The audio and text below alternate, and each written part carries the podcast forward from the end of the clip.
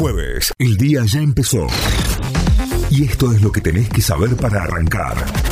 En Notify. Vamos a las noticias, nos informamos a través de notify.com.ar. Sergio Massa anunció el dólar agro destinado al complejo sojero y las economías regionales. El ministro de Economía, Sergio Massa, confirmó que se ofrecerá un tipo de cambio diferenciado de 300 pesos para promover las exportaciones del complejo sojero y de las economías regionales.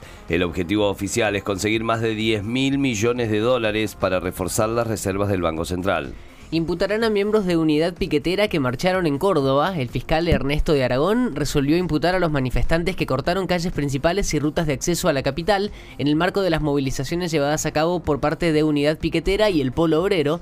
El fiscal consideró como deliberada la decisión de las organizaciones sociales de bloquear las calles enteras. En una semana se duplicaron los casos de dengue en Córdoba. El Ministerio de Salud Provincial informó que un total de 1.781 casos, es decir, que en una semana el total de casos se duplicó y nuevas localidades confirman circulación viral.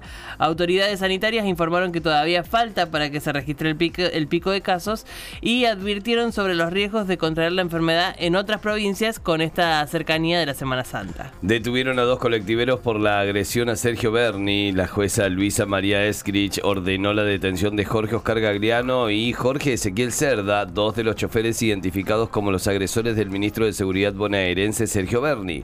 La detención se dio bajo los cargos de atentado contra la autoridad agravado, que prevé una pena de entre seis meses a dos años de prisión. Debuta en la Copa Libertadores viajando a Venezuela. Vamos por la séptima. El Ceney se juega esta noche su primer partido de Copa Libertadores ante el Monagas desde las 20 horas. Mariano Ron, el DT interino de Boca, Capo. pararía a los mismos 11 que vencieron el pasado fin de semana a Barraca Central, ganó 3 a 0. Por su parte, por Copa Sudamericana, Huracán juega hoy ante Guaraní y Tigre recibirá a San Pablo. Notify, las distintas miradas de la actualidad para que saques tus propias conclusiones. De 6 a 9, Notify, plataforma de noticias.